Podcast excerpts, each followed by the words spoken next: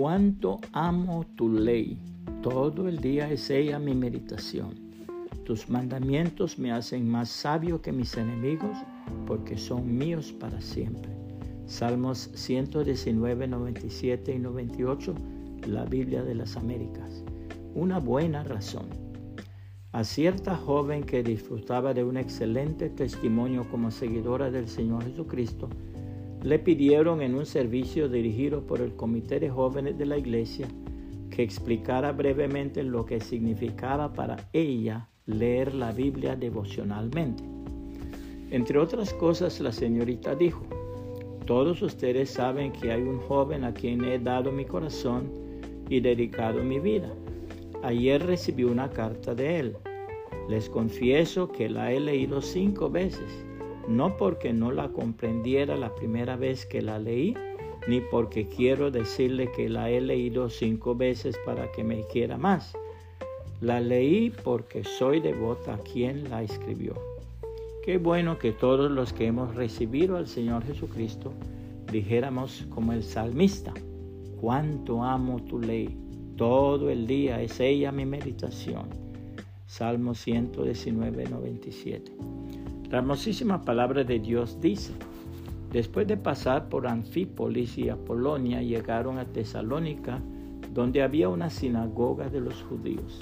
Y Pablo, según su costumbre, fue a ellos y por tres días de reposo discutió con ellos basándose en las escrituras, explicando y presentando evidencia de que era necesario que el Cristo padeciera y resucitara de entre los muertos, y diciendo, este Jesús a quien yo os anuncio es el Cristo.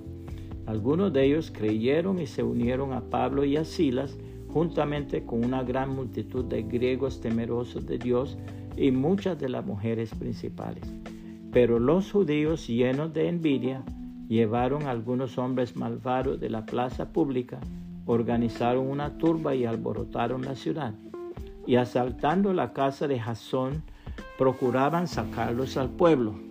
Al no encontrarlos, arrastraron a Jasón y a algunos de los hermanos ante las autoridades de la ciudad, gritando, esos que han trastornado al mundo han venido acá también.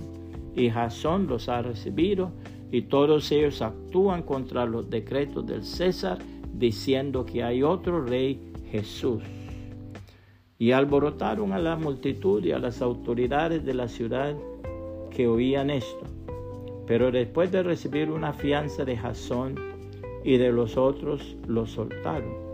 Enseguida los hermanos enviaron de noche a Pablo y a Silas a Berea, los cuales al llegar fueron a la sinagoga de los judíos.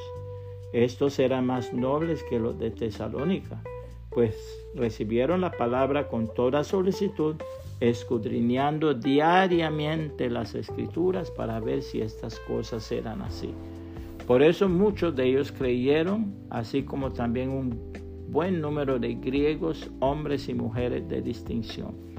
Pero cuando los judíos de Tesalónica supieron que la palabra de Dios había sido proclamada por Pablo también en Berea, fueron también allá para agitar y alborotar a las multitudes. Entonces los hermanos inmediatamente enviaron a Pablo para que fuera hasta el mar, pero Silas y Timoteo se quedaron allí. Los que conducían a Pablo lo llevaron hasta Atenas, y después de recibir órdenes de que Silas y Timoteo se unieran a él lo más pronto posible, partieron. Hechos 17, 1 al 15, la Biblia de las Américas puede compartir esta reflexión y que el Señor Jesucristo le bendiga y le guarde.